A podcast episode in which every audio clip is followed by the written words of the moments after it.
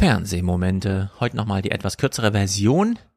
Aber äh, am Dienstag kommt ja wieder Überlänge neue 20er, denn der Monat ist ja rum.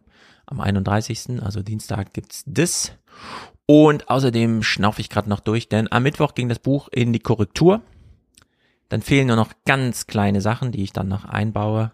Und dann ist diese Kuh auch vom Eis erstmal, bis sie dann im September von euch allen gelesen werden darf, was mich natürlich sehr freut. Und ich dachte mir, zwei kleine Kapitel machen wir heute hier mal auf, denn es stellt sich raus, im Buch habe ich mich sehr lustig drüber gemacht, dass ähm, die deutschen Dichter und Denker, Richter und Henker immer so ein bisschen verkopft an die Sachen herantreten, wie zum Beispiel Gemütszustände und aktuell äh, gibt es zum Beispiel von Heinz Bude und so weiter, den Soziologen, immer noch so Einschätzungen, ja, die Deutschen geruhsam auf der einen Seite, aber ängstlich auf der anderen Seite. Warum? Naja, Kategorie Weltkrieg und Hyperinflation. Das ist ja das, was uns immer noch, weil Generationen vorher und so weiter beschäftigt. Und vielleicht müssen wir jetzt hier im 21. Jahrhundert, wir sind ja schon da angekommen, eine neue Kategorie aufmachen, die uns das Fürchten lernt. Es ist nicht mehr der Weltkrieg, denn wir wissen nicht mehr genau, was macht ein Krieg zum Krieg. Also letzte Woche mit Mick ja schon besprochen. Es findet ein Krieg statt, eine militärische Auseinandersetzung, aber eben auch schon eine globale Krise. Und es hat sich dann äh, die diese Woche, die Nachrichtenwoche, also die im Anschluss an den Podcast, äh, ein bisschen konkretisiert. Wir haben es hier tatsächlich mit einer Weltkrise zu tun. Äh, das kennt man ja. Den Wald vor lauter Baum nicht sehen und so. Und äh, jetzt warten wir alle auf den Weltkrieg und stellen fest, ach so, wir sind mitten in der Weltkrise. Hm. Christian Sievers hat es jedenfalls nicht schlecht moderiert hier am 22. Mai. Hallo und guten Abend an einem Tag, an dem wir dringend auf das ganz große Bild schauen sollten. Das Bild unserer Welt, in der so viel in Bewegung geraten ist. Das liegt nicht nur an der Pandemie und dem Krieg, wobei das Wort nur in diesem Zusammenhang irgendwie unpassend klein klingt. Aber es geht eben auch noch um die Sorge vor einer seit Jahrzehnten nicht mehr dagewesenen Hungersnot vor Verteilungskämpfen und Energienotstand. Es geht um zerrüttetes Vertrauen und zerrüttete Lieferketten, um alte Abhängigkeiten, die entblößt wurden und neue, die gerade entstehen. Und zu alledem kommt die Herausforderung, unser Klima zu retten. Genau genommen kommt sie nicht dazu, sie ist längst da, sie bleibt. Und auch wenn sie gerade häufig nachrangig behandelt wird, ohne einen Planeten, auf dem wir leben können, ist alles andere egal. Jetzt erstmal durchatmen. So, jetzt müssen wir erstmal durchatmen, denn es stimmt, Harald Lesch hat gerade ein Buch veröffentlicht mit einem Co-Autor, dessen Namen mir gerade entfiel, hm, in dem sie auch vergleichen, was wäre, wenn die Klimakrise eigentlich eine Krankheit ist, die uns ganz persönlich betrifft. Gibt es da Gleichnisse? Und so wie Christian Sievers das hier gerade beschrieben hat, haben wir es ja mit einem multiplen Organversagen zu tun. Wir sind also nicht weit weg von einer plausibilisierenden also in der Wahl der Heuristik wirklich gut getroffenen Moderation. Passt natürlich in die Woche, in der äh, das Davos-Treffen stattfindet, und zwar diesmal im Mai. Wahrscheinlich Corona-bedingt noch verschoben. Äh, man hatte auch da mit unterschiedlichen, hm, wie soll man sagen, Risiko- und Katastrophensituationen zu tun, denn Wald- und Forstzugangswege, die ansonsten verschneit sind, mussten die mal diesmal gesichert werden, denn äh, man will ja die ganzen Leute, die da sind, so schützen und das war wetterbedingt, musste man da schon einiges anders machen und so ist das natürlich auch eine Analogie, Analogie zum großen Klimathema. Wetterbedingt muss man jetzt einiges anders machen. Man hat zum Beispiel in Davos dies Jahr nicht äh, eine russische Delegation da gehabt, stattdessen. Russlands Krieg in der Ukraine hat die Veranstalter gezwungen, die komplette russische Delegation auszuladen. Das Russia House, in dem Russlands Regierung in den letzten Jahren Hof hielt, ist jetzt zum Haus russischer Kriegsverbrechen umfunktioniert. Der zweitreichste Mann der Ukraine, ein Kiewer Oligarch, mietet nun die teure Immobilie an der Davoser Promenade und finanziert die Ausstellung, die dem Schrecken des Krieges ein Gesicht geben soll. So, das kann man machen. Tagesaktuelles Zeug in so eine jährliche Gesprächssituation reinholen, um damit auch das Zeichen zu setzen, die Russen sind nicht da, ihre Verbrechen allerdings schon. Nun ist es aber das Weltwirtschaftsforum und entsprechend fallen da auch die O-Töne aus. Wir hören hier einen Unternehmer, der nun wirklich super ehrlich und damit auch teasernd für die ganze Veranstaltung ansagt, was hier Sache ist, nachdem man sich, zumindest in der Berichterstattung, wahrscheinlich dann auch vor Ort, schon die ganz großen Fragen stellt. Ein verkleinertes Forum mit schwindenden Gewissheiten. Funktioniert die Globalisierung überhaupt noch? Die Welt spaltet sich in Wirtschaftsblöcke, die einander feindlich gegenüberstehen. Lieferketten reißen ab. Davos will über all das nachdenken, ohne dabei in Panik zu geraten. Die geopolitischen Spannungen sind natürlich größer, als sie das in den letzten Jahren waren. Aber äh, als Unternehmen muss man ja gucken, dass man sich damit auseinandersetzt und äh, trotzdem noch Geschäfte macht. trotzdem noch Geschäfte machen, das ist natürlich das Ziel hier an der Stelle. Mm, Klaus Schwab weiß auch nicht ein noch aus. Er hat das Ding vor Jahrzehnten gegründet. Jetzt findet es weiterhin statt. Christian Sievers hat schon die entsprechende Moderation dazu gemacht. Klimakrieg, Hunger, Corona und so weiter. Alles türmt sich aufeinander. Im Gespräch weiß Klaus Schwab auch nicht weiter. Er kann im Grunde auch das multiple Organversagen hier nur wiederholen, also Probleme beschreiben, statt zu sagen, ach so, aber ich treffe ja auch die Leute, mit denen ich da mal an Lösungen arbeiten sollte. Ich glaube, wir sind zum ersten Mal mit einer Situation äh, konfrontiert, wo wir verschiedene Krisen, lebensbedrohende Krisen, gemeinsam und gleichzeitig zu bewältigen haben. Dazu gehört natürlich der Krieg in der Ukraine, Dazu gehört die Weltwirtschaft mit einer drohenden Hungersnot auch. Dazu gehört der Übergang von einer Covid-Pandemie in ein normales Leben. Und schließlich nicht zu vergessen, die dringende Zeit, die wir zur Verfügung haben, um die Klimafrage zu lösen. So, also sehr viele Probleme, wie schon gehört von Christian Sievers, jetzt auch nochmal von ihm, dem Moderator des World Economic Forums. Und jetzt, äh, Herr Schwab, gibt es denn überhaupt noch Handlungsmöglichkeiten? Und wenn ja, bei wem? Und ab jetzt ist es auch Klamauk. Herr Schwab, Ihr äh, Wirtschaftsforumspräsident äh, hat gerade gesagt, es geht uns schlechter als letztes Jahr, aber besser als im nächsten. Sind Sie da optimistischer? Ich bin äh, vorsichtiger. Ich würde sagen, es könnte uns im nächsten Jahr schlechter gehen, wenn wir unsere Verantwortung nicht wahrnehmen. Und die Verantwortung liegt eben nicht nur bei Politik oder bei Unternehmen oder bei der Zivilgesellschaft, sondern es liegt an uns allen, gemeinsam die notwendigen Anstrengungen zu unternehmen. Ja, das ist das immer gleiche Muster. Langsam nervt es auch. Davos, was es alles gibt. G7, G20, pipapo. Das sind diese Treffen, wo die Zivilgesellschaft hinfährt, Rabatz macht, am Zaun scheitert, dann tritt die Polizei auf. Es gibt Handgemenge und Aufruhr in den Zeiten, in denen die Gewinne zu verteilen sind. Jetzt ist der Karren einmal in den Dreck gefahren, muss rausgezogen werden. Plötzlich stehen die Chefs dieser Veranstaltung da und sagen, hm, ja, das schaffen die Unternehmer und Politiker leider nicht alleine. Es kommt jetzt auf alle an, auf jeden von uns. Jetzt plötzlich spielen wir da wieder eine Rolle. Also ist natürlich auch interessant, aber ein bisschen blöd. Nun gut, das war Davos. Tag der biologischen Vielfalt war ja auch noch, also, und dann danke, dass das jemand in den Kalender geschrieben hat. Damit ist nämlich der Aufhänger gegeben, um das auch in den Nachrichten mal zu produzieren, äh, was man da so an Ertrag, es finden ja Veranstaltungen zum Thema statt, absahnen kann und puh, die Stimmung ist schlecht. Täglich sterben 150 Arten aus, sagen Forscher. Weltweit beträgt die Waldfläche nur noch 68 Prozent im Vergleich zum vorindustriellen Zeitalter. Drei Viertel der Landoberfläche sind durch menschlichen Einfluss verändert. Zahlreiche beeindruckende Tierarten kämpfen ums Überleben, wie beispielsweise der afrikanische Waldelefant. Innerhalb von 31 Jahren brach sein Bestand um 86 Prozent ein. Die Artenkrise, ähm, in der wir stecken, ist eine langfristige globale existenzielle Krise der Menschheit. Die ist mindestens so gefährlich wie die Klimakrise, wenn nicht noch gefährlicher für uns.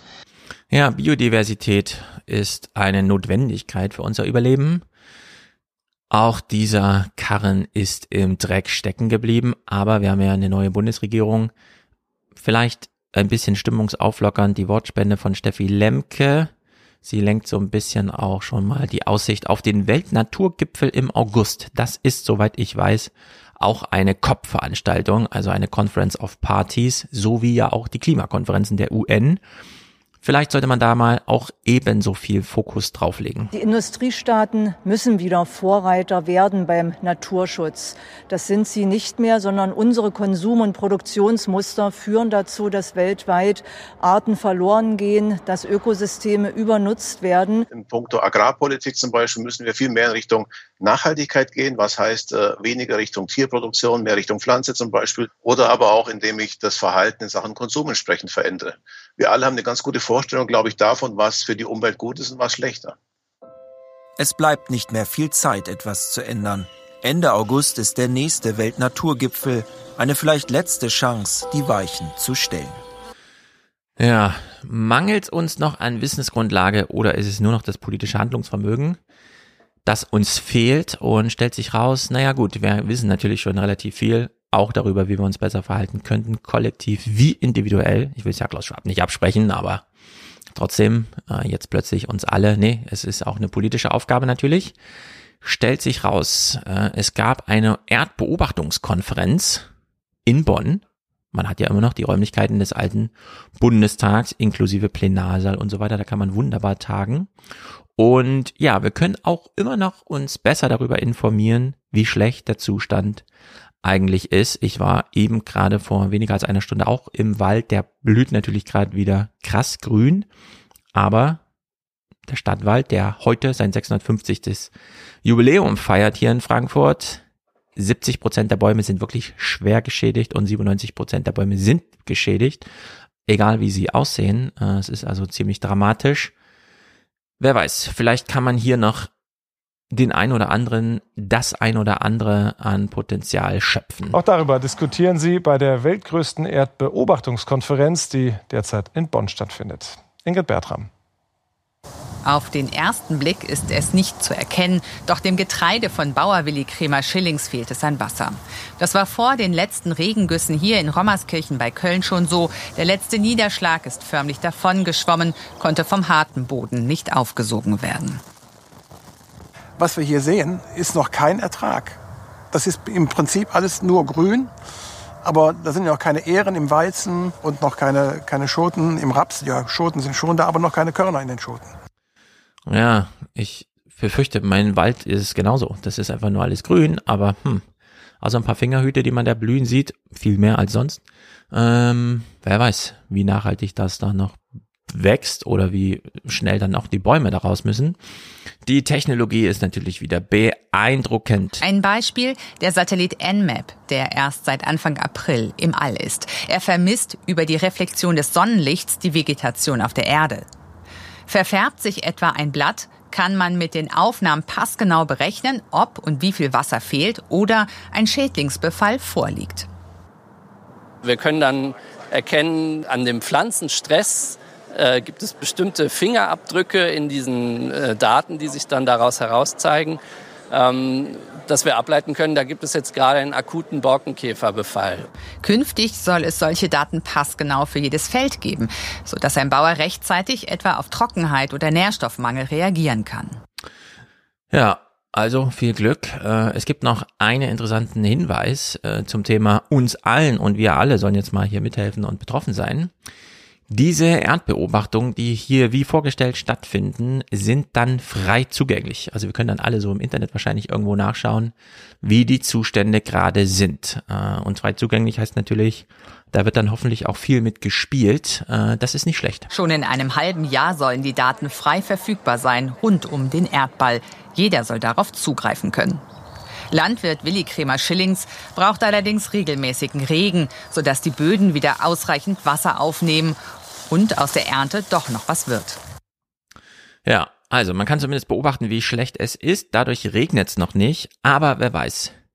Ich bin ja, und dieses Argument mache ich auch im Buch, wir sind jetzt an einem Punkt insgesamt, wo wir auch langfristige Lösungen nicht mehr einfach ausschließen können, nur weil sie langfristig sind. Wenn wir irgendwas haben, was in 30 Jahren Abhilfe verspricht, trotzdem damit jetzt beginnen. In der Demografie auf jeden Fall, aber eben auch hier beim Klima und der Artenvielfalt und allem, was wir sonst noch haben. Aussöhnung mit dem russischen Volk zum Beispiel. Eine kleine Kurzmeldung, auch das unter dem Hashtag Weltkrise. Die Zahl der geflüchteten Menschen ist erstmals auf mehr als 100 Millionen weltweit gestiegen. Nach Angaben der Vereinten Nationen seien allein durch den Krieg Russlands gegen die Ukraine bisher 14 Millionen Menschen zur Flucht in andere Länder gezwungen gewesen oder innerhalb des Landes vertrieben worden. So, Krieg, Vertreibung, Flucht, Klima, Hunger, Flucht, also wir sehen hier schon, es summiert sich so ein bisschen auf, äh, es kumuliert sozusagen und kommt dann natürlich auch in den Weltregionen an, die wir als Heimat beschreiben. Äh, also egal was wo passiert, am Ende merken es wir alle. Und jetzt haben wir Tag eins Davos gehört äh, zur Eröffnung, Klaus Schwab im Fernsehen. Wir müssen jetzt mal alle mithelfen, pipapo. Am Tag zwei redet dort Stoltenberg, der NATO-Chef, ist also für Verteidigung zuständig, auf einem Wirtschaftsforum, ist natürlich nicht uninteressant. Und er macht dort einen ganz interessanten Spruch. Überraschende Worte von einem, der sich stets stark machte für eine globalisierte Wirtschaft. NATO-Generalsekretär Jens Stoltenberg warnt vor den Folgen der Abhängigkeit von autoritären Regimes, nicht nur in Energiefragen. Wir müssen anerkennen, dass unsere wirtschaftlichen Entscheidungen auch Auswirkungen auf unsere Sicherheit haben. Freiheit ist wichtiger als Freihandel.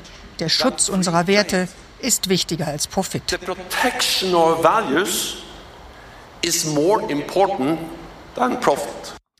So, das war am 24. Jetzt machen wir einen kleinen Sprung. Also, Stoltenberg als NATO-Chef und damit so der höchste Verteidigungspolitiker oder der wichtigste, den wir haben. Von Höhe kann man ja nicht sprechen, ist eine eigene Organisation, aber schon relativ relevant, gerade jetzt in dieser Zeit, wo ja die NATO sowieso viel bedeutender ist als in diesen traurigen Zeiten drumherum. Wenn sie für Hirntod oder obsolet erklärt wird von dem einen oder anderen Präsidenten einer Atommacht, der NATO-Mitglied ist. So, Stoltenberg steht also am 24. hier auf der Bühne und sagt, Leute, passt mal auf, Freiheit ist wichtiger als Freihandel. Man muss ab und zu dann auch mal in den sauren Apfel beißen auf Freihandel und damit Wirtschaftsbeziehungen, Gewinne, Geschäfte, wie oben der eine Unternehmer sagte, verzichten dafür, dass man, naja, sein eigenes Wirtschaften, zumindest in dem Rahmen, in dem man es aufgebaut hat und behalten möchte, fortführt. Zwei Tage später, am 26.05., ist das hier die Stimmung. Um es ganz klar zu sagen, die Deglobalisierung ist ein Holzweg, sie wird nicht funktionieren. Der Appell, europäische Werte künftig über die Profite zu stellen, verhallt in den Gängen des Davoser Kongresszentrums weitgehend ungehört. Verhallt ungehört, was die Militärs in Kriegszeiten hier sagen. Na gut, gut, Stoltenberg selber kein Militärs, aber ich meine jetzt so die Organisation, für die er spricht. Auch eine Diskussion, die leider unfruchtbar blieb in Davos. Ursula von der Leyen, die Chefin der EU-Kommission, wirbt für weitere gemeinsame Verschuldung in Europa, um Europas Aura, und damit ist jetzt das Umland, die Ukraine zum Beispiel gemeint, naja, wie soll man sagen, zu schützen, aufzubauen, zu pampern, ähm, vielleicht dann die EU auch mal zu erweitern, äh, nein, das Veto kommt noch auf der Stelle und zwar aus Deutschland. Die Plattform ist offen für Beiträge aus aller Welt, von jedem Land, dem an der Zukunft der Ukraine gelegen ist, von internationalen Finanzinstitutionen und vom Privatsektor. Wir brauchen alle Mann an Bord. Alle Mann an Bord, das gilt, was die europäische Finanzierung betrifft, nicht für den deutschen Finanzminister. Gemeinsamen Schulden erteilte er aus Brüssel eine Absage eine Vergemeinschaftung ähm, ähm, eines äh, schuldenfinanzierten äh, Instruments, das dann als äh, Zuschuss vergeben wird, also Next Generation EU Fortsetzung. Das ist für uns ordnungspolitisch ausgeschlossen. Ordnungspolitisch. Äh, da schließt sich die Klammer dieser ganzen Woche. Wir haben am Anfang dem Unternehmer gehört, uh, wir müssen ja gucken, dass wir hier trotzdem noch Geschäfte machen. Darum geht's. Würde sich die EU weiter verschulden, würde die EU das finanzieren und damit auch Eigentümer dessen werden, was da finanziert wird, beispielsweise ukrainischer Infrastruktur? Nein, die soll natürlich privat finanziert werden. Der Staat muss sich raushalten und wir haben hier einen Bundespolitiker, einen Bundesminister, der quasi Antipolitik, keine Politik macht. Er sieht sich in der Rolle des äh, kann man ja so sagen, republikanischen Abgeordneten im amerikanischen Senat zum Beispiel. Die sind ja auch nur da, damit keine Politik passiert und somit der private Sektor tun und lassen kann, was er will. Das kennen wir natürlich aus dem Irak, da hat das ganz wunderbar funktioniert. Da sind alle privaten Firmen rein und haben da rein investiert, so dass dann alles auch privates Eigentum war, was da entstand. Und da kann natürlich nichts funktionieren. Äh, in der Hinsicht schändliches Verhalten von Christian Lindner, muss man echt so sagen.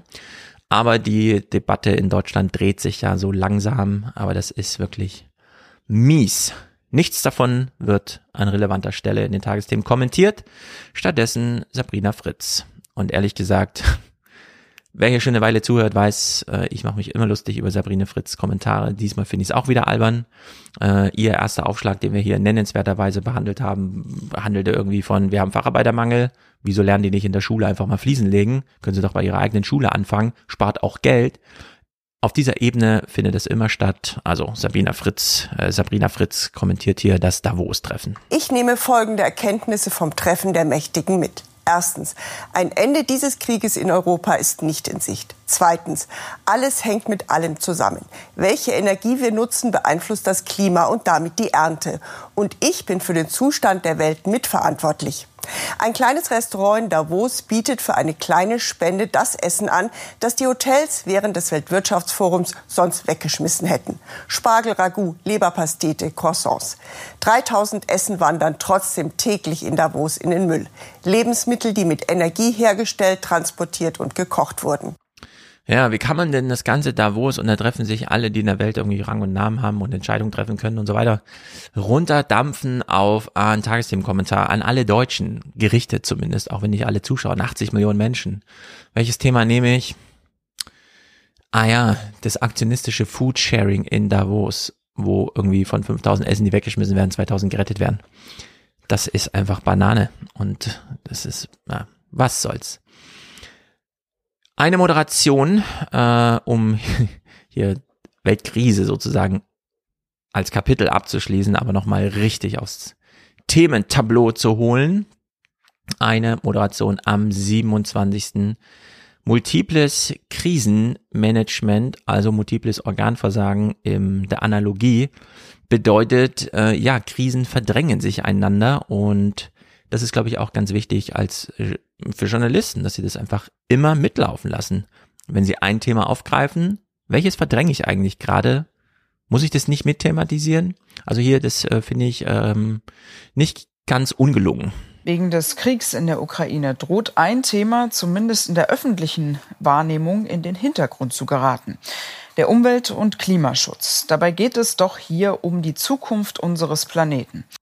Richtig. So. Und jetzt haben wir das Problem, alles, was wir wissen, wissen wir über die Massenmedien. Also alles, was wir über die Welt, in der wir leben, wissen, wissen wir über die Massenmedien. Hat Luhmann richtigerweise so gesagt. Richtigerweise im Sinne von, man kann diese Aussage nicht falsifizieren. Denn auch das, was uns Leute im Gespräch erzählen, wissen sie natürlich nur aus den Massenmedien. Wir können also nur Approximationshoffnung haben, dass wir uns irgendwie so ein bisschen dem Zustand annähern, wie es in Wirklichkeit ist und wir dann nicht allzu sehr überrascht werden, wenn dann doch mal so eine Katastrophe auf uns kommt. Und wir können nur vertrauen. Den Politikern, aber auch den Journalisten. Den Journalisten, dass sie uns darüber informieren, was in der Welt los ist und den Politikern, dass sie so ein bisschen in unserem Sinne entscheiden, sie repräsentieren ja uns, die Sachen in eine richtige Richtung lenken.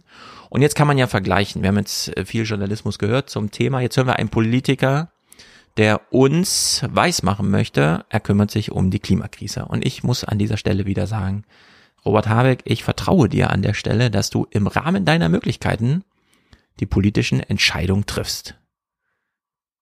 Und das meine ich in diesem Maße, wie ich kritisiere, dass mir die Journalisten hier immer rechts und links am Thema vorbeischwimmen die ganze Zeit und im Grunde uns nicht so richtig gut informieren.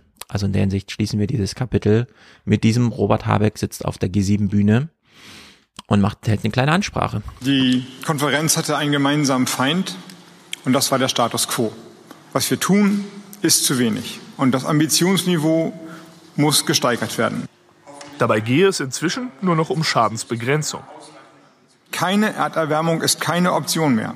Die einzige Frage, die wir hier diskutieren, ist, gelingt es durch entschiedenes politisches Handeln innerhalb der nächsten Jahre, Und nicht der nächsten 30, sondern der nächsten Jahre, der nächsten vier, fünf, acht, zehn Jahre die globale Erderwärmung so einzubremsen, dass wir danach überhaupt noch Handlungsoptionen haben. Ja, stimmt. Das ist die Herausforderung. Jetzt dafür zu sorgen, dass wir in 30 Jahren noch Handlungsoptionen haben und dann nicht vollends nur noch im Krisenmodus sind und das heißt dann wirklich nur noch ums Überleben kämpfen. Äh, wir drücken alle Robert Habeck die Daumen und sagen viel Glück und danke, dass du da bist. Man kann es leider nur so pathetisch sagen, es ist irgendwie, finde ich, angemessen. Machen wir das zweite Kapitel auf. Der Krieg. Der Krieg in der Ukraine dauert so ein bisschen an und ist nicht mehr automatisch Top 1 in den Nachrichten. Das ist eine ganz interessante Situation. Wir hypernormalisieren offenbar alles. Gewöhnungseffekte sind groß. Robert Habeck will hier ein höheres Ambitionsniveau, aber das Normalisierungsniveau, der Status quo, wie er kritisiert, der ist der Feind. Und das merkt man auch in der Ukraine so langsam. Ähm, man spurt jetzt so ein auf dem Weg der Normalität. Dabei ist die Ukraine im Aushäng äh, Ausnahmezustand. Diesmal wurde er wieder verlängert, nicht nur für einen Monat, sondern gleich für ein ganzes Quartal. Ja, das sind drei weitere Monate umfassende Rechte für das Militär, eingeschränkte Bürgerrechte, etwa bei Demonstrationen. Entscheidend ist aber die Symbolik, denn Bislang wurde das Kriegsrecht ja immer nur um vier Wochen verlängert. Jetzt ist die Botschaft von Präsident Zelensky ein schneller Sieg. Er ist nicht in Sicht. Das wird mindestens bis zum Herbst dauern. Damit macht er sich auch ein Stück weit ehrlich gegenüber der Bevölkerung, denn der Krieg im Donbass, er ist für die Ukraine schwierig und sehr, sehr hart.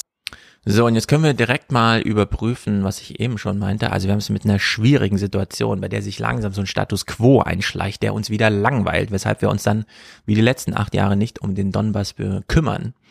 Und Marita Slomka hat hier Robert Habeck im Gespräch, unseren Wirtschaftsminister. Sie fragt nach Zelenskys Davos-Rede greift die deutschen Standard-Status äh, auf und dann denkt Robert Habeck, nee, äh, haben wir die gleiche Rede gesehen? Ich muss Sie hier nochmal anders informieren, obwohl es eigentlich Ihr Job ist, zu informieren. Aber was bringt ihm eigentlich dieser Applaus, wenn das, was er am Ende fordert, nämlich ein absolutes Energieembargo gegenüber Russland, dann doch keine Mehrheiten findet? Nun, er hat ja in dieser Rede auch einen ganz anderen Akzent gesetzt und der war tatsächlich neu, nämlich Wiederaufbau und Wirtschaftshilfen. Mhm. Und das, finde ich, ist die eigentliche Botschaft von seiner Rede. Ja, die eigentliche Rede von Zelensky war, die Ukraine schon wieder aufzubauen.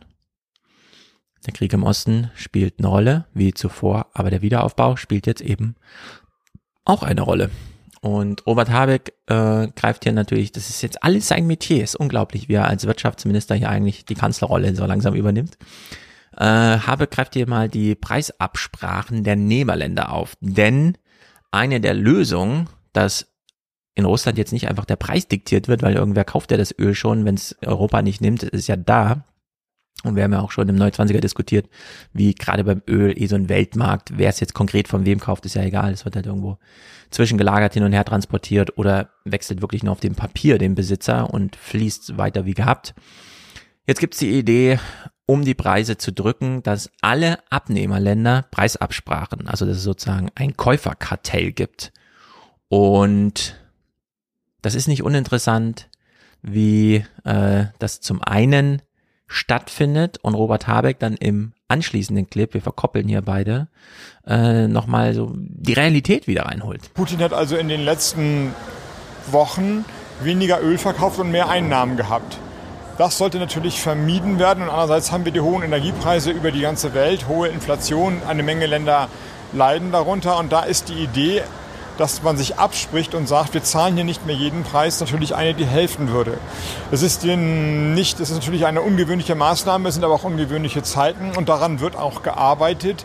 So, daran wird auch gearbeitet, ungewöhnliche Zeiten, ungewöhnliche Lösungen. Und jetzt versucht Slomka mal das Thema auf Indien zu lenken, die da irgendwie dann nicht mitmachen und so weiter. Und Robert Habeck greift interessanterweise die wie soll man sagen, Position auf, hier Indien nochmal in Schutz zu nehmen. Das ist ja eh ein Problem, dass eigentlich sich jeder dann doch am Ende selbst der Nächste ist. Also Sie saßen heute ja zum Beispiel einem Vertreter Indiens auf dem Podium. Indien erweitert gerade seine Ölimporte aus Russland aus und wir Deutschen kaufen mächtig viel Gas. Ja, aber da muss man natürlich auch ein bisschen vorsichtig sein. Klar kann man jetzt zu Indien gehen und sagen, Leute, warum kauft ihr jetzt äh, Öl aus Russland? Und dann sagt mir der indische Ölminister, ja, weil bei uns 45 Grad sind und eine Hungersnot und eine industrielle Not droht. Mhm. Was soll ich denn tun? Ich muss ja mein Land am Laufen halten. Also bei allem muss man natürlich, ich würde es genau andersrum erzählen. Ich meine, Indien könnte auch sagen, das ist ein Konflikt in Europa weit weg von uns. Warum müssen wir jetzt unter den hohen Energiepreisen, der hohen Inflation leiden, weil ihr eure Positionen durchdrückt. Tun sie aber nicht. Sie wollen solidarisch mit uns sein. Allerdings nicht um den Preis, dass ihr Land zusammenbricht. Und insofern, so ist Politik nun einmal, muss man jeweils auch immer die andere Seite sehen. Ja, während die einen, Lindner, Antipolitik machen und damit die Spitze des modernen Populismus anführen, sitzt Robert Habeck da und macht einfach vortreffliche antipopulistische Realpolitik, die er selbst gegen deutsche Abendnachrichten, die auf dem öffentlich-rechtlichen Ticket der noch ziemlich vernünftigen Herangehensweise ans Thema äh, läuft. Das ist schon erstaunlich, denn das ist genau, man muss natürlich Indien da in Schutz nehmen. Indien braucht jetzt Energie. Die müssen ihr Land runterkühlen. Gebäude, die in 50 Grad äh, heißen Gegenden stehen, sind der letzte Ausweg, um überhaupt noch überleben zu können. Und da ist jetzt ein Energieboykott überhaupt gar keine Option. Das würde kein Inder verstehen. Und klar, äh, er betont ja noch, dass die indische Regierung sich schon sensibel und solidarisch zeigt, aber könnte man einem Inder der 50 Grad im Schatten äh, gerade ertragen muss, erklären, dass, weil auf der anderen Seite der Welt irgendwas mit einem Konflikt ist. Ähm, nee, also in der Hinsicht sehr gut. Das ist gute Politik. Äh, das ist, glaube ich, ähm, was soll man sagen? Es ist Robert Habeck. Vielleicht wird er ja doch nochmal Kanzler. Viel zu spät kamen nämlich dann die Journalisten auch drauf, zum Beispiel erst einen Tag nach diesem Gespräch hier mit Robert Habeck. Vielleicht hat sie es irgendwie getriggert oder so. Dieser Exportstopp für Getreide aus Indien ist jedenfalls schon älter. Da haben wir hier im Podcast schon drüber gesprochen. Erst am 24. wurde das hier mal aufgegriffen. Und die Inder hatten auch durchaus Interesse, als Exporteur neue Märkte zu erobern. Doch das hat sich schlagartig geändert, seitdem klar ist, dass Indien in dieser Saison nicht so ernten kann, wie erhofft. Das Land leidet unter einer Rekordhitze und Dürre. Stichwort Klimawandel. Hinzu kommen die Preissteigerungen, die auch in Indien zu spüren sind. Und so hat die Regierung jetzt einen Exportstopp verhängt aus Angst, sonst die eigene Bevölkerung nicht mehr satt zu bekommen. Ja, das droht nämlich Hitze, Hunger, Missernten. Und post-Corona, man muss, Land muss sich auch erstmal wieder zurechtrütteln, das ist alles nicht so einfach. Olaf Scholz ist auf seiner Afrikareise, doktert dort an denselben Problemen rum, bekommt eventuell auch die gleichen Botschaften. Ja, wir zeigen uns schon so solidarisch irgendwie, aber dass zahlreiche Länder Afrikas Russlands Überfall nicht verurteilen, besorgt Scholz. Unter ihnen sind Staaten wie Mali, mit denen Deutschland eine jahrelange Kooperation verbindet. Und ganz klar ist, sie wird gegenwärtig gerade nicht verbessert, dass jetzt dadurch, dass jetzt auch russische Söldner in Mali tätig sind, umso besser ist die Zusammenarbeit, die wir hier vor Ort haben. Die wenigen Misstöne, die es mit Niger gibt, sind rein musikalisch. So pro-westlich, so wichtig ist die Regierung in Niamey, dass sie sich etwas wünschen kann. Besonders wichtig ist für uns mehr Kooperation im Bereich Bildung. Da hat unser Land große Defizite. Kooperation in Sachen Bildung ist natürlich cool für ein Land wie Deutschland, das sehr stolz ist auf seine duale Ausbildung. Äh, Olaf Scholz legt ja eh nochmal besonderen Wert auf die nicht-akademische Ausbildung äh, und das fällt ja alles hier mit rein.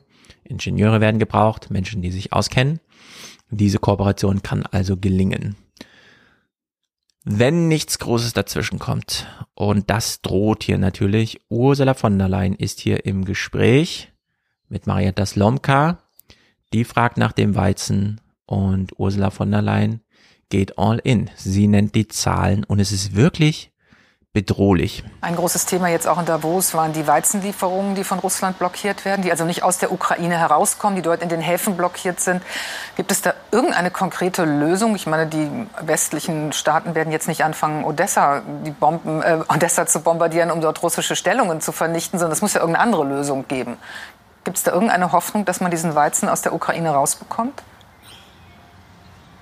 Die Situation ist dramatisch. Das sind 20 Millionen Tonnen Weizen, die jetzt festsitzen in der Ukraine. Russland bombardiert systematisch die, ähm, die Lagerhäuser mit äh, dem Weizen. Es ist katastrophal, weil äh, die Welt braucht diesen Weizen und gerade die ärmsten Länder der Welt sind darauf angewiesen. Wir versuchen jetzt alles, den Weizen anders auf anderen Wegen rauszubekommen. Das heißt über die Straße, über ähm, Züge. Das ist natürlich alles nicht so effizient, wie wenn man äh, den Seeweg wählen könnte. Es versuchen einige das Gespräch, und das ist gut, äh, zu führen mit Russland, äh, ob es nicht eine Lösung gibt, einen Korridor im Schwarzen Meer zu schaffen. Das ist noch ganz am Anfang, aber wir müssen dieses Gespräch führen. Es geht darum, wirklich schwere Hungersnöte in den ähm, Ländern, die am meisten betroffen sind und am empfindlichsten und am verletzlichsten sind, zu vermeiden. Ja, eine dieser Fragen, die sich viele stellen, jetzt wo wir so viele verschiedene Krisen haben, die sich auftürmen, die sich gegenseitig verdrängen und so weiter, aber wir haben doch Geld, können wir uns nicht freikaufen. Bei diesem Weizen, 20 Millionen Tonnen Weizen, werden wir das erste Mal richtig spüren, äh, was dieser Spruch bedeutet, erst wenn das und das und das, dann werden wir merken, dass man Geld nicht essen kann. Äh, wenn wir Geld haben in Europa, in der westlichen Welt, aber es dafür kein Weizen zu kaufen gibt, weil er zerstört wurde, weil er irgendwo anders ist, wie auch immer, weil man ihn uns nicht verkaufen will, dann wird dieser Weizen genauso wertvoll wie Gold. Äh, dann ist Fields of Gold einfach die Maxime, unter der wir das beobachten. Dann brauchen wir, hätten wir lieber mehr von diesem Weizen und weniger Gold. Wir würden es gerne tauschen, aber es wird kein Tauschgut mehr zur Verfügung stehen. Wir sind dann an das Gold und das Geld, das wir haben, äh, gefesselt und können damit genau keins der Probleme lösen. Wir können es nicht mehr freikaufen. Diese Menge ist einfach zu viel. Es gibt keinen zweiten Planeten, wo jetzt gerade nochmal 20 Millionen Tonnen Weizen hergestellt werden, sondern es ist nur diese eine Menge und die liegt eben genau im Kriegsgebiet. Und man hat das hier nochmal so ein bisschen thematisiert. Das Gespräch war am 24., am 26. gab es eine ganz interessante Moderation. Ja, das alles fällt unter Kriegshandlungen. Und zwar beiderseits, denn wir haben es ja hier mit einem Wirtschaftskrieg zu tun, der immer ein bisschen vernachlässigt wurde in der Kriegsthematisierung, aber es gehört eben auch zum Krieg. Russland möchte uns mit diesem Weizen erpressen. Mehr als 20 Millionen Tonnen stecken momentan in ukrainischen Speichern fest. Kreml-Sprecher Pieskow rief heute erneut dazu auf, die Sanktionen gegen Russland aufzuheben. Dann könnten die Exporte auch wieder laufen. Pure Erpressung sieht darin die Ukraine. So, 20 Millionen Tonnen, wir werden erpresst, wir sollen die Sanktionen lockern. Und jetzt haben wir von allein schon gehört, wie sie als oberste Chefin der wichtigsten Bürokratiebehörde in Europa meint, hm, ist wirklich schwierig, wir versuchen es jetzt gerade auf dem Landweg und so weiter. Die Berichterstattung hier, man greift sich mal wieder an den Kopf, das kann ja wohl alles nicht wahr sein. Eigentlich hatte die EU unbürokratische Regelungen für eine schnelle Ausfuhr versprochen, um den Hungernden der Welt zu helfen. Die Realität aber sind kilometerlange Autoschlangen, Wartezeiten bis zu 19 Tagen, am Zoll unendlich viel Papierkram. Ja, dann sage ich, es ist Krieg. Ich meine, mit Bürokratie gewinnt man keinen Krieg. Ich meine, der Scholz soll mal mit einer Faust auf den Tisch hauen und sagen, jetzt ist Schluss, Schlagbaum aufmachen und vorwärts Getreide raus. Ja, ist leider nicht Scholz Entscheidung, sondern Ursula von der Leyen's. Und das nach diesem Corona-Debakel, wo auch alle LKWs irgendwie rumstanden. Kann man da nicht einfach sehen, okay, hier, da ist Getreide drauf, zack, fährt jetzt einfach mal durch die Grenze durch. Nein, muss noch 19 Tage in den Stau. Das ist doch alles unglaublich. Auch zum Thema Krieg gehört dieses Thema. Top Gun der Inbegriff des 80er-Jahre-Kinos, der Tom Cruise endgültig zum Superstar machte. Ein Film, den allerdings nicht alle gut fanden, nicht zuletzt, weil das US-Militär ihn mitfinanziert hatte. Eine gute Investition, denn Top Gun löste einen regelrechten Run auf die Army aus. Nun steigt Pete Maverick Mitchell alias Tom Cruise wieder ins Cockpit und heute wie damals werden sich die Geister scheiden. Ist es Militärverherrlichung, eher was für geistige Tiefflieger oder ein Höhenflug besten Actionkinos alter Schule? Tja, interessante Fragen. Äh, warten wir doch Wolfgangs Urteil ab dazu. Mm, eine Sache aus der Berichterstattung, ich fand's, ich weiß nicht. Selbst wenn man unentschieden ist, ist es jetzt nur ein Film, ist es Kriegsverherrlichung oder wie auch immer, Düsenjet-Ballett darf man als Begriff nicht verwenden. Für das Düsenjet-Ballett war monatelanges Training nötig. Nur so konnten die Schauspielerinnen und Schauspieler die extremen Belastungen überhaupt aushalten.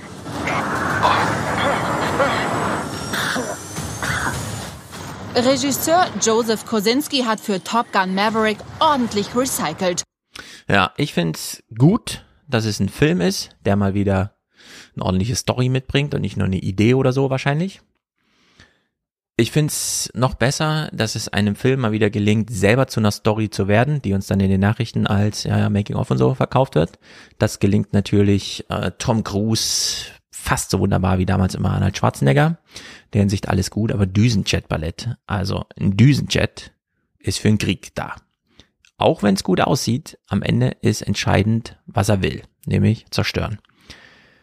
Unterschieden dazu ist ein Ballett genau das Gegenteil. Ein Ballett ist nur Kür, ohne Ziel, außer Gefallen auszulösen. Ähm, und auch beim Gefallen auslösen ist es wieder genau das Gegenteil von dem, was ein Düsenjet auslösen will, wofür er da ist. In der Hinsicht verbietet sich eigentlich so ein komisches Wort. Und es wird hier trotzdem gewählt. Äh, und das darf man nicht, finde ich. Meine kleine Filmanalyse, also Nachrichtenfilmanalyse, Filmnachrichtenanalyse zu diesem Thema. Insbesondere finde ich, darf eins nicht sein, dass nämlich, wenn diese Fragen aufgeworfen sind in der Moderation, was ist denn jetzt eigentlich, dass man dann eine, sich auf eine Antwort festlegt in der Berichterstattung und die aber nicht ordentlich begründet, sondern nur so ein Blabla hinterher schiebt. Und da muss ich sagen, Anne Wollner, ich kenne sie nicht, sie ist eine Filmkritikerin, äh, das ist Blödsinn. Produktionskosten insgesamt 150 Millionen US-Dollar. Ein teurer Imagefilm, aber für manchen Kinokenner noch keine Kriegspropaganda. Es geht nicht ums Kämpfen und nicht ums Töten. Es besteht ganz klar die Kameradschaft im Vordergrund, dieses Teambuilding, was Tom Cruise als äh, Maverick, als Navy-Lehrer äh, machen muss. Und es geht hier auch wieder ganz klar um die Action und um die Bilder. Es geht ja gar nicht um den Krieg, sondern um das Teambuilding. Ja, aber worum denn? Man hätte ja auch einen Film über einen Sportverein machen können. Fußball, ja, bietet sich ja wirklich an. Oder was auch immer. Großfamilie, Kleinfamilie, äh, Strickvereine. Aber es ist eben Kriegsmaterial, äh, Erprobung, Ertestung, Einübung und so weiter. Also in der Hinsicht sehr merkwürdiges äh, Urteil, das da stattfindet. Aber gut. Greifen wir mal noch ein Thema auf, um hier einen Brückenschlag zu Dienstag zu machen. Äh, die ausführliche Berichterstattung werde ich mit Wolfgang da mal schauen, denn ich finde es wirklich obskur. Wir teasern uns hier nur mal 13 Sekunden an. Diese Woche war in den Nachrichten noch Thema, was und das ist echt die Frage. Wir werden es mal diskutieren. Diese vier mittlerweile ehrwürdigen Senioren haben gerade so ziemlich das futuristischste Live-Ding auf die Bühne gebracht, das man sich vorstellen kann. Eine digitale Zeitreise zurück in die 70er mit Avataren. So, ABBA bringt jetzt ABBA Avatare auf die Bühne, die von Seiten des Publikums gesehen aussehen wie Figuren, also wie echte Menschen auf der Bühne. Aber es ist nur Licht. Und es ist eben auch es sind die jungen ABBA. Man hat, äh, das besprechen wir dann am Dienstag, ellenlang, fünf Jahre daran gearbeitet, es so echt wie möglich aussehen zu lassen. Und ich frage mich, was hat man jetzt bekommen? Ist es eine Live-Show? Ist es ein Film, aber mit anderer Technik dargestellt? Es ist irgendwie besonders komisch. Und was noch fehlt in dieser Zeit, es ist eben auch ABBA, also 40 Jahre Nostalgie und so weiter, die man hier nochmal aktualisiert mit krassester moderner Technik.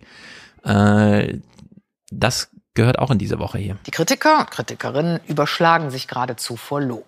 Auch unsere Cineastin Sabine Schulz findet ihn absolut großartig und das will was heißen. Auch wegen des jungen Schauspielers, der sich an diese Legende herantraute. Wie spielt man Elvis Presley? Wer kann so singen, sich so bewegen, ohne wie eine Parodie zu wirken? Nun, einer konnte es und nach der Premiere scheint sicher, A New Star is Born.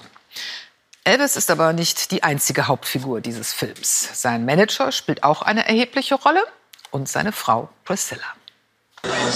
Priscilla Presley mit 77 in Cannes zur Filmpremiere über die Liebe ihres Lebens, Elvis, von Kultregisseur Baz Luhrmann, der Australier mit der unverkennbaren Handschrift. Noch eher unbekannt, doch nicht mehr lange, Austin Butler in der Rolle des King of Rock'n'Roll. Tom Hanks spielt seinen dubiosen Manager Tom Parker. Ich möchte Ihr Manager sein, Mr. Presley. Sind Sie bereit zu fliegen? Ich bin bereit. Bereit zu fliegen. Von Musik hat Parker keine Ahnung, doch er erkennt in Elvis eine Goldgrube, als er sieht, wie die Damenwelt auf dessen Hüftschwung reagiert. Aber noch nicht alt genug. Elvis. Nochmal. Sprung zurück. Das ist schon erstaunlich. Wir sind hier in so einer Zeitschleife gefangen. Wir kloppen uns um die modernsten äh, Katastrophen, Lösungsansätze. Wollen sie alle nicht wahrhaben. Was wir wahrhaben wollen, ist die Realität von vor 50, 60 Jahren. Und so verstricken wir uns hier irgendwie. Das ist, äh, sind Zeitreisen wirklich nicht möglich? Ich glaube, man versucht hier gerade das eine oder andere, den ein oder anderen Sprung zurück. Naja, ich bin sehr gespannt. Äh, diese Art der Nostalgie werde ich dann, wie gesagt, mit Wolfgang nochmal ansprechen.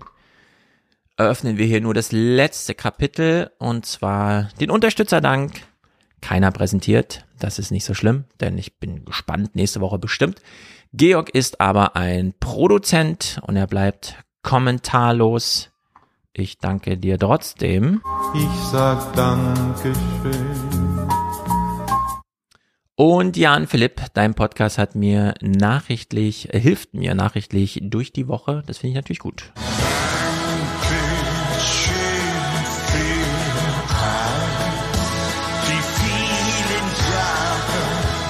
Martin hat sich ein Lieblingspodcast-Unterstützer, Unterstützungsticket gebucht. Äh, du bist also hiermit herzlich willkommen äh, in der ersten Reihe. René schreibt weiter so, bitte mit Grüßen aus Darmstadt. Das ist nicht weit von hier.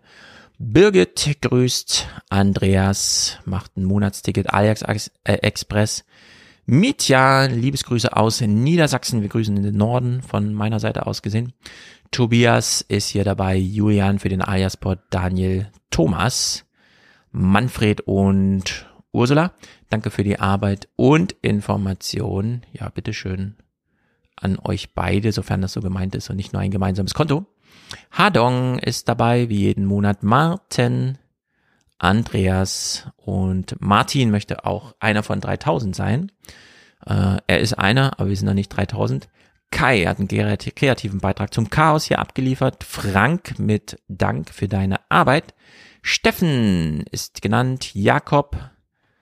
Der wahre Freund allein ist doch das höchste Gut auf Erden. Spektak, Aufwachen, Ayas, Neue 20er und Talk Radio. Sehr gut. Äh, Lukas, wer ist eigentlich Alia? Fragezeichen. Schickt einen monatlichen Beitrag. Äh, genau, Alia. Michael, äh, Harald, Sascha, Philipp, Simon, Matthias, Stefan, Fritz, Cornelia, eine weibliche Unterstützerin, sehr gut, Stefan, Jörg, Manuel, Michael, Jan, Hendrik, Tobias und Hanna, sehr gut, Finn, Jonathan, Bastian und Selene, Investitions Stop and Go, sehr gut. Audiokommentare hängen jetzt gleich an. Äh, ich lasse auch wahrscheinlich den einen kritischen zum Mick mitlaufen, der äh, dann so thematisiert, nee, es ist doch gar keine Wüste in Berlin. Und wenn man sich dieses dürre Bild anschaut und man geht hier auch in Frankfurt durch den Wald, ja, es sieht irgendwie erstmal grün aus, aber es ist nicht grün. In der Hinsicht, äh, Mick hat da schon recht und Elon Musk hat Unrecht. Nur weil Elon Musk Bäume sieht, wo er seine Fabrik aufbaut, heißt das noch nicht, dass wir es dort nicht mit einer Verwüstung zu tun haben. In der Hinsicht ist das, glaube ich, immer wichtiger, sich das jetzt zu vergegenwärtigen. Wir haben es ja einfach mit echten Problemen zu tun. Aber lassen wir die Audiokommentare mal durchlaufen. Dienstag neue 20er und nächste Woche dann, ich bin mir noch nicht so sicher, Podcast oder Fernsehmomente. Bis dahin. Hallo lieber Stefan, hallo liebe Aliens. Ähm, ich bin die Angelika aus Berlin und ähm, ich wollte mal eine Wortspende dalassen, weil ähm, ich kürzlich eine Begegnung hatte, die mir sehr, sehr nahe gegangen ist und die auch eigentlich zu eurem zu einem der Themen, die ihr demnächst in den 29ern besprechen wollt, passt. Es geht nämlich um Hunger und aber nicht um Hunger irgendwie in der dritten Welt, sondern Hunger hier direkt vor Ort bei uns in Deutschland, in Berlin. Ähm, und kurz zum Hintergrund, ich bin seit einigen Jahren engagiert bei Foodsharing e.V. Das ist ein Verein, der sich ähm, einsetzt gegen Lebensmittelverschwendung und wir agieren ja so im gesamten deutschsprachigen Raum eigentlich. Ähm, Gibt es eben Ableger in verschiedenen Städten davon. Und äh, also so der, der Kern des Ganzen ist, äh, dass, dass es eben Kooperationen gibt zwischen diesem Verein und ähm, Restaurants, äh, Bäckereien, Supermärkten, also wo halt Lebensmittel ähm, im, im Handel oder im Service anfallen. Das sind aber teilweise auch Schulkantinen oder so. Ähm, und wir holen da halt die Lebensmittel immer zu einer festen Zeit ab, also die übrig gebliebenen, die sonst in den Müll, die sonst im Müll landen würden und ähm, können dann mit diesen Lebensmitteln machen, was wir wollen. Also wir können natürlich nicht wegschmeißen, aber ähm, wir können die entweder selber verkonsumieren, unseren Freunden geben, in der Nachbarschaft verteilen oder ähm, wenn es uns zu viel ist, wenn wir die nicht anderweitig verteilt bekommen, gibt es in den meisten Städten auch sogenannte Verteiler. Das sind öffentlich zugängliche Orte, zum Beispiel bei Kirchen oder in, in Schulen, in Unis oder so, ähm, wo halt im Prinzip jeder hingehen kann und Lebensmittel reintun kann und oder sich was rausnehmen kann. Also das ist nicht irgendwie was, was primär karitatives, also wie die Tafeln oder so, sondern das ist für jedermann. Und ähm, was man vielleicht auch noch sagen muss, wir konkurrieren aber nicht mit den Tafeln, sondern wir nehmen ähm, im Prinzip das, was die Tafeln aus verschiedenen Gründen nicht nehmen können oder wollen. Genau.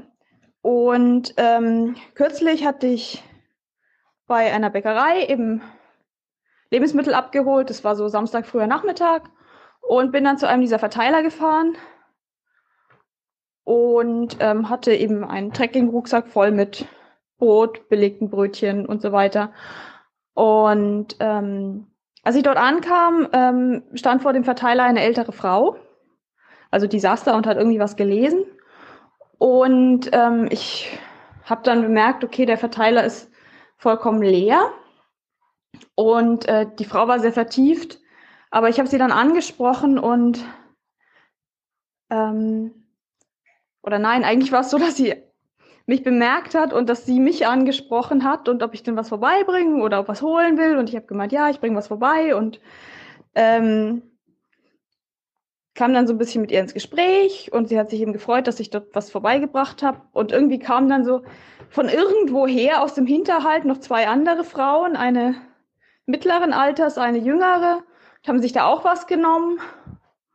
Und die ältere Frau blieb dann aber noch und ich habe mich mit ihr etwas unterhalten und habe sie gefragt, ob sie da regelmäßig ist. Und sie meinte, ja, ja.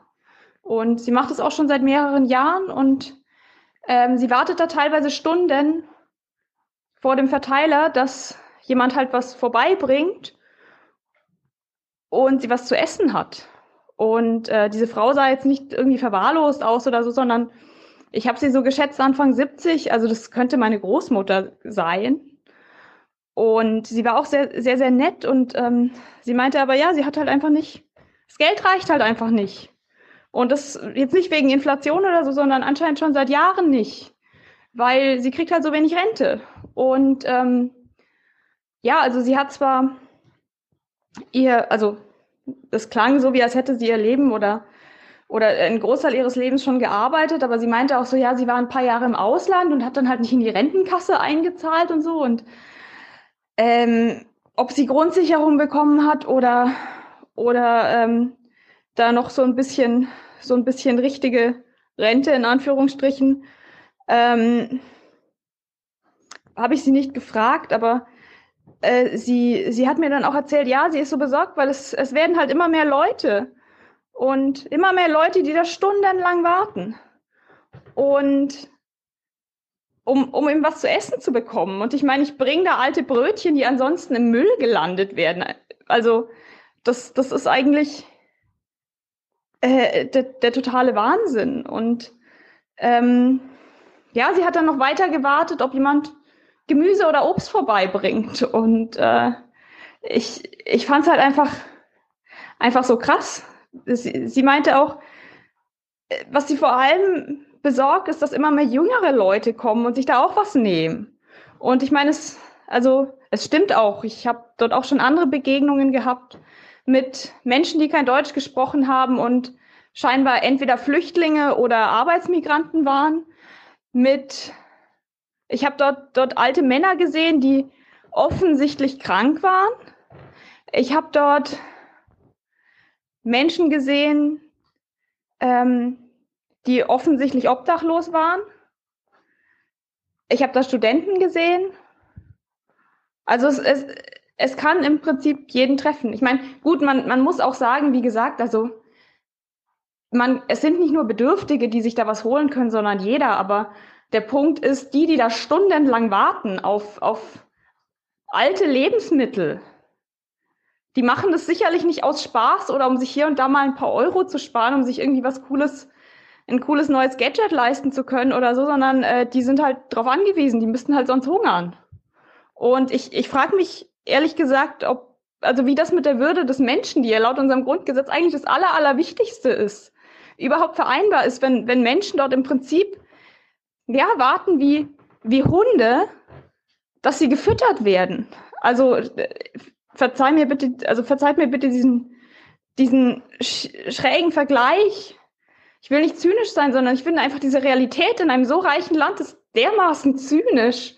Und ja, ich, äh, ich hoffe, dass ich damit vielleicht ein paar Leuten auch so ein bisschen die Augen öffnen kann, dass, dass es Hunger und Armut halt mittlerweile anscheinend auch bei uns gibt. Warum auch immer wir das zulassen, ich weiß es nicht, aber ähm, das fand ich schon irgendwie ziemlich krass. Genau, und das wollte ich einfach mal da lassen und vielleicht ein bisschen zum, zum Denken oder zum Umschauen anregen. Vielen Dank und ja, noch eine schöne Zeit. Tschüssi.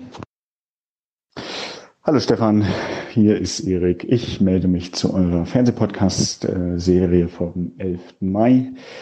Und äh, daher vor allem jetzt auch so medienpädagogische Themen auch angesprochen wurden, würde ich hierzu gerne auch mal meinen, meinen Senf geben.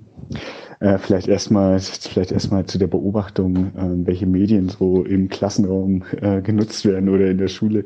Äh, da kann ich zumindest sagen, so aus der Studienlage zu, äh, zu, zu Jugendlichen Medien äh, spiegelt es doch ziemlich gut wider. Mich hat es damals, als wir uns damit auseinandergesetzt haben, ähm, in, einem, in einem Projekt, wo wir uns über das Thema Flucht, die Aneignung von, vom Thema Flucht durch Kinder und Jugendliche äh, mit dem Thema auseinandergesetzt haben. Mich hat das auch äh, überrascht, ehrlich gesagt, dass dort diese Newsseiten, diese Startseiten von gmx.de und, ähm, und diese ähm, Webmail-Anbieter so eine zentrale Rolle spielen. Ähm, weil es so nach äh, Web 1.0 äh, klingt, aber das scheint doch, also überraschenderweise noch für viele Heranwachsende irgendwie äh, eine Rolle zu spielen. Und ähm, was aber in solchen Befragungen ganz selten, glaube ich, sichtbar wird und was wir in unserer Befragung auch nochmal gesehen haben, also als wir äh, Jugendliche gefragt haben, naja, wo in den Medien hast du denn das letzte Mal was zum Thema Flucht gesehen, ist doch, ähm, dass äh, beispielsweise sie beim Scrollen äh, durch Instagram oder in dem Nutzungsflow bei TikTok oder YouTube immer wieder auch auf solche Inhalte gestoßen sind. Das würden sie aber nicht als Informationsmedien angeben.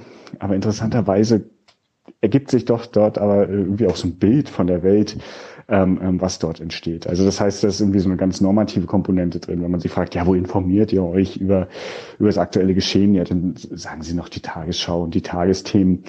Ähm, aber wenn man dann eben so ein bisschen tiefer reinguckt und eben schaut, ähm, was so den Alltag bestimmt, dann sind es eben doch, wie gesagt, äh, Instagram, YouTube, TikTok war zu unserer Studie, Studienzeit damals noch nicht so ähm, beliebt, aber es, ähm, es wird auch irgendwie deutlich, dass dort eben auch so ganz unwillkürlich eben solche Berührungen äh, entstehen und äh, die auch so schwer zu thematisieren sind, ähm, gerade auch im Unterricht.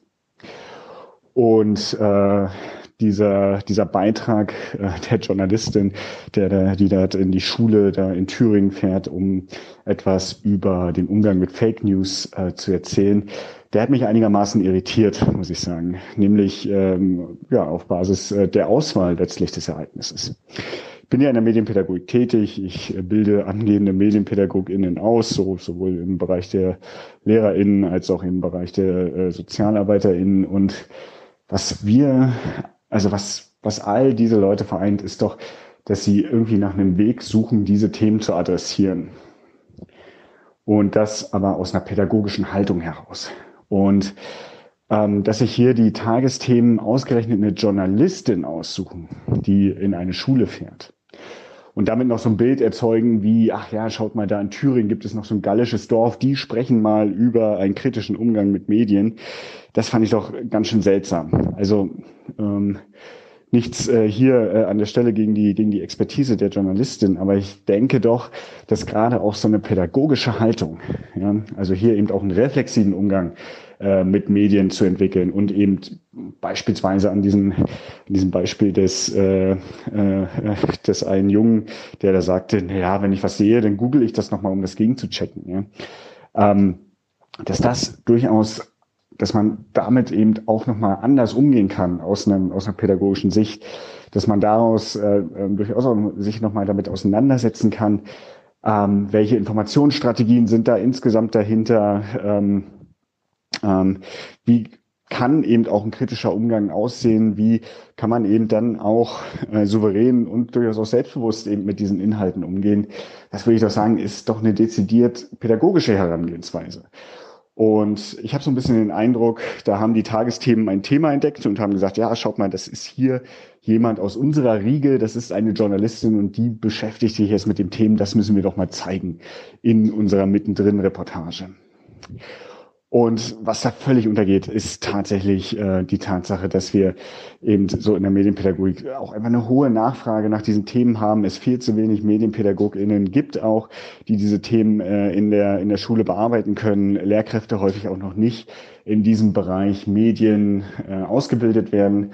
Also beispielsweise hier an meiner Hochschule, ähm, an der ich arbeite, ist es so, dass ich Lehrkräfte im Master-Seminar äh, äh, habe und Lehrkräfte eben äh, tatsächlich dann sagen, okay, und hier haben wir jetzt das erste Mal das Thema Medienkompetenz oder Medienerziehung, ähm, setzen wir uns das erste Mal mit auseinander.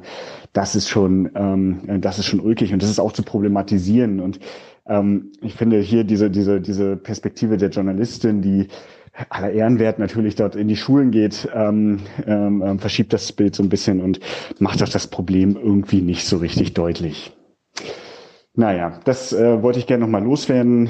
Ähm, ja, ich freue mich auf die nächste Folge. Bis dahin, ciao. Ja, hallo Stefan und Gäste. Hier ist der Florian aus noch Belgien. Bald gehe ich wieder zurück nach Deutschland, aber noch wohne ich hier in Belgien. Das ist aber nicht der Grund meines Kommentars, sondern es geht um das Thema ähm, Klimawandel, das ja bei euch in der letzten Folge ganz am Anfang äh, der Aufmacher war. Und ähm, da geht es bei mir auch darum, dass es letzte Woche Mittwoch so unglaublich heiß war in Deutschland, 30 Grad. Und vor allem auch um die mediale Betrachtung dessen. Ähm, ich war den ganzen Tag mehr oder weniger im Auto unterwegs, äh, größtenteils in Nordrhein-Westfalen oder nah dran und habe deswegen meistens eins live gehört. Die Hörer aus Nordrhein-Westfalen werden den Sender vermutlich kennen. Das ist quasi die junge Welle vom WDR. Mm, und die hatten natürlich ähm, in Anführungszeichen passend zum Wetter den ganzen Tag das Thema Inselfeeling und Urlaubsfeeling und äh, die Moderation hat den ganzen Tag locker flockig äh, moderiert zum Thema, oh, genießt das geile Wetter, 30 Grad im Mai, wie geil, wenn ihr könnt, geht raus, genießt die Sonne. Und das hatte mich den ganzen Tag schon so ein bisschen gejuckt irgendwie, aber ich dachte so, okay, ich will jetzt auch nicht der mega Miesmacher sein und musste aber den ganzen, die ganze Zeit daran denken, dass du irgendwann mal, ich glaube schon in Aufwachen-Podcast-Zeiten, äh, auch davon gesprochen hattest, dass man das ja eigentlich gar nicht mehr als gutes Wetter bezeichnen kann. Ähm, und dann kam, ich glaube, mittags irgendwann gegen 15 Uhr oder so, dann kamen die Nachrichten und dann wurde in den Nachrichten auch aufgemacht mit dem, ähm, mit dem Bericht der Weltwetterorganisation und dass der Klimawandel schneller voranschreitet als gedacht und dass Hitzeperioden ähm, und Hitze-Events quasi viel stärker sind als vorausberechnet und, und viel häufiger sein werden. Und dann dachte ich mir, jetzt, jetzt reicht's mir. Ähm, die können nicht das in den Nachrichten bringen und dann gleichzeitig äh, diese lockerflockige ähm, Sommermoderation machen im Mai bei 30 Grad. Und dann habe ich angerufen bei der, bei deren Hotline und dann war da auch ein sehr freundlicher Mensch am Telefon, der hat sich dann angehört. Dann habe ich ihm gesagt, das passt irgendwie nicht zusammen und ähm, das muss man auch irgendwie mal zumindest in, in Zusammenhang miteinander bringen. Ähm, ja, und das wurde dann aufgenommen und an die Redaktion, denke ich mal, weitergegeben. So wurde es mir zumindest gesagt. Meine Telefonnummer wurde auch aufgeschrieben. Ähm, sie wollten mich gegebenenfalls zurückrufen. Hätte ich gerne angenommen, den Anruf. Äh, ich habe dann auch irgendwann das Radioprogramm nicht mehr verfolgt. Allerdings wurde ich auch im Laufe des Nachmittags abends nicht mehr angerufen. Also gehe ich mal davon aus, dass da auch nichts weiter ähm, im Programm dann zu kam. Ähm, ja, schade, aber vielleicht hat ja mein, mein Anruf ein bisschen was zumindest gebracht. Ähm, ja, aber es war zumindest ein Bedürfnis, ähm, darauf doch auch dann nochmal an beim öffentlich-rechtlichen Sender aufmerksam zu machen. Und ich wollte es auch einfach hier nochmal ansprechen, vielleicht auch, ne, dass Hörer, die jetzt neu dabei sind, die, die ähm, diesen Gedankengang von dir noch nicht kannten oder bisher kennen, ähm, ein bisschen damit vertraut sind. Ähm, ja, dass man halt einfach wirklich, da stimme ich dir voll und ganz zu, mittlerweile nicht mehr von gutem Wetter sprechen kann. Das ist, das ist ganz, ganz schlechtes Wetter für, äh, für unsere Umwelt äh, und, und dann halt unmittelbar oder mittelbar auch für uns. Naja, also ich habe an dem Tag im Auto gesessen, die Klimaanlage war leider kaputt. Ich habe da mir einen äh, Affen abgeschwitzt. Ne? Also das, das war ein richtig, richtig anstrengender Tag für mich durch diese extreme Hitze und ich bin jung. Also ich denke mal, ich kann das noch relativ leicht aushalten. Aber äh, ja, ältere Leute oder kleine Kinder, die strugglen halt mal so richtig und dann, dann wird's halt auch wirklich gefährlich. Das haben wir ja auch schon gesehen. Ähm, genau, also da wollte ich einfach noch mal so ein bisschen drauf, drauf aufmerksam machen. Ja, macht weiter so. Tschüss. Hallo Leute, ich habe einen kleinen Kommentar zu der ganzen Finnland-Schweden-Geschichte ähm, oder eine Ergänzung. Ähm, und zwar habe ich äh, von einem YouTube-Kanal namens Caspian Reports, äh, starke Empfehlung, ähm, ein Video zu Finnland äh, gesehen. Und das scheint tatsächlich noch eine größere Bedeutung zu haben als der schwedische Beitritt, also abgesehen davon, dass äh, die Ostsee dann zu einem NATO-See wird, ähm, ist tatsächlich ein großer Teil des russischen Nukleararsenals und so auf der Halbinsel Kola äh, stationiert und das ist mit dem äh, ja, Haupt, Hauptgebiet Russlands nur über eine einzige Schienenstraßentrasse verbunden. Und die läuft halt parallel zu der finnischen ähm, Grenze. Und ja, theoretisch könnte also von finnischem Boden aus innerhalb von Stunden diese Verbindung gekappt werden und äh, ja, alle, die sich jetzt schon mal ein bisschen mit den ukrainischen äh, Schachbrettspielen und äh, Karten auseinandergesetzt haben, äh, wissen natürlich, dass das äh, einen ganz schönen Einfluss haben kann darauf äh, und, und äh, ja, Russland schwächen könnte, hypothetisch. Ja, das ähm, ist, denke ich, von daher ist der finnische Beitritt äh, nochmal ein Stückchen bedeutsamer auch als der schwedische. Und Genau, bei Schweden geht es dann eher darum, dass äh, der Gotland, äh, wie heißt ja doch Gotland, diese, diese Insel, die mitten in der Ostsee ist, dann mit dem, was quasi die, die Ostsee-Krim ist, wenn man es so sehen will, also von der aus man die, die ganze See de facto kontrollieren kann. Also bei Schweden ging, ginge es noch mehr um die Ostsee an sich und bei Finnland äh, natürlich auch um die Ostsee, aber halt auch um diese ja, Ader, sage ich mal, da den großen Teil des nuklearen Arsenals kurz vor Norwegen zu versorgen, beziehungsweise die Versorgung zu stören. Ja. Ja, Caspian Reports kann ich sehr empfehlen. Äh, immer so geostrategische Analysen und Ähm, was äh, man wissen muss, ist, dass er halt aus Aserbaidschan kommt und deswegen die ähm, also die Analysen sind, äh, sind gut, aber die Wertungen sind halt manchmal ein bisschen äh, eher russlandfreundlich, aber da kann man ja auch drüber hinwegsehen. Ja, warm, wärmste Empfehlung. Tschüss. Hallo, in eurer Folge Global Denken, ähm, da redet ihr über den Außenminister Kuleba der Ukraine, der meint, er hätte in der Zeitung gelesen, dass seine Offiziere in Deutschland in der Ausbildung seien. Klingt erstmal peinlich. Könnte es nicht so sein, dass er quasi gemeint hat, wie im Allgemeinen bekannt ist oder wie jedermann lesen kann. Also ich plaudere hier nichts aus und äh, ich rede hier nicht über militärische Details, sondern ich rede über das, was jeder weiß. Könnte es nicht einfach das gewesen sein, was er gemeint hat? Das war Ole aus Hamburg. Ich danke euch für die letzte Folge, freue mich auf die nächste und sag Tschüss. Äh, hallo lieber Stefan, hallo liebe Zuhörerin, hier ist der Philipp aus Berlin in der aktuellen Ausgabe, da gibt es etwas, das mich total triggert. Da muss ich mal äh, jetzt was dazu sagen. Ihr habt nämlich wieder den, äh, den Herrn aus Berlin zu Gast. Ähm, äh, und ähm, ja, auch öfters. Und was mir bei dem Mann auffällt, ist, dass er äh, doch, ähm, ich finde, äh, nicht so diverse äh, Äußerungen von sich gibt. Also eher extrem. Also ähm, das ist schon äh, des Öfteren mir aufgefallen und jetzt ähm, möchte ich mich dazu mal äußern, weil also, nee, Berlin ist keine Wüste, es ist total grün hier. Ähm, und äh, wir sind hier auch nicht in der Sahara, das weiß ich, weil ähm, ich bin aus Berlin und wohne hier am Bundesplatz und ähm, gucke hier aus dem Fenster und äh, hier blühen also äh, Rosen, ähm, da sind äh, die, die, die Sträucher sind, äh, glaube ich, jetzt so eineinhalb Meter hoch oder zwei.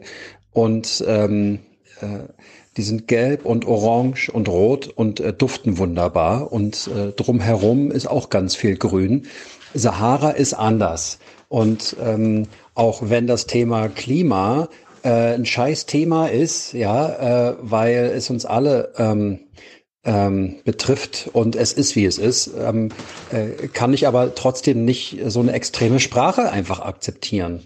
Ähm, und ich will das auch gerne vom Kontext einfach mal loslösen, dass das Klima ähm, ähm, in Gefahr ist, ja. Ähm, und es ist, wie es ist. Aber äh, nee, Sahara ist einfach anders. So. Und ähm, es fallen hier auch nicht Bäume einfach um. Ja, es steht auch um den Wald äh, in, in, in, in, Deutschland scheiße.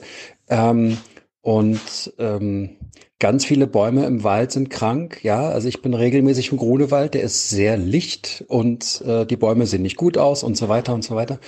Ähm, könnte man auch mal darüber sprechen, dass fast die Hälfte des, des, des deutschen Waldes ja in privater Hand ist. So, ähm, also ich meine, denke auch, dass es da vielleicht einfach Möglichkeiten gäbe, dass sich ähm, da besser gekümmert wird drum.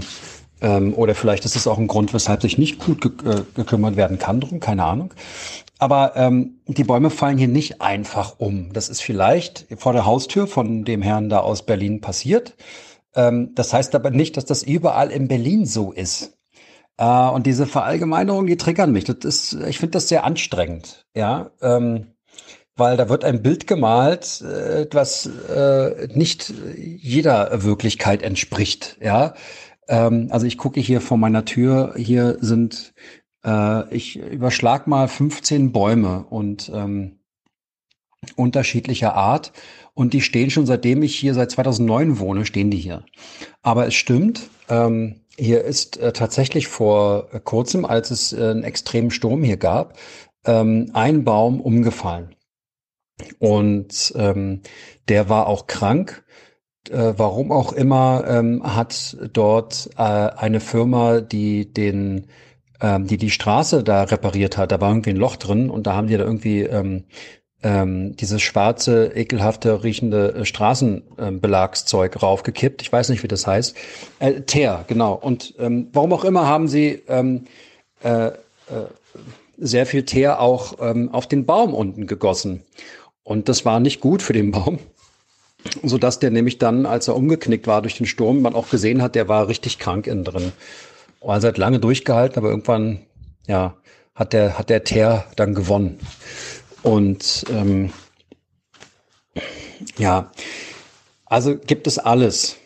Aber ähm, was auch stimmt, ist, dass wir auch nicht viel machen können, außer dann mit der Gießkanne hinzugehen. Es gibt äh, auch noch ein, eine bessere Möglichkeit ähm, als eine Gießkanne. Äh, Gerade eben aufgrund des heißen Wetters ähm, ist es besser, ähm, wenn man ähm, eine Möglichkeit hat, dass die, dass das Wasser halt ähm, immer so ein Häppchenweise an den Baum abgegeben wird. Und da gibt's dann auch so eine so eine äh, Plastiksäcke, äh, die man mit Wasser befüllt und dann ein Loch reinmacht und das ist viel besser. So kann er auf, auf Dauer einfach trinken, als ihm einmal eine große Wäsche zu geben. Das funktioniert nämlich ähm, aufgrund des, des trockenen Bodens gar nicht so gut. Äh, und letzter Hinweis, äh, die Folge von Tim Pritlove, äh, Permakultur, hat er vor kurzem abgedreht. Ich weiß nicht, in welchem seiner vielen Podcasts, ich glaube CRE, ähm, also ähm, Chaos Radio Express, oder Chaos Radio, ich weiß es nicht genau. Das ist auch echt ein toller Vortrag, weil er dort einen Gast hat, ähm, der einfach auch eine tolle Art und Weise hat zu sprechen, also ähnlich wie ich hier. Und es macht einfach Spaß zuzuhören. Ich wünsche euch alles äh, Gute.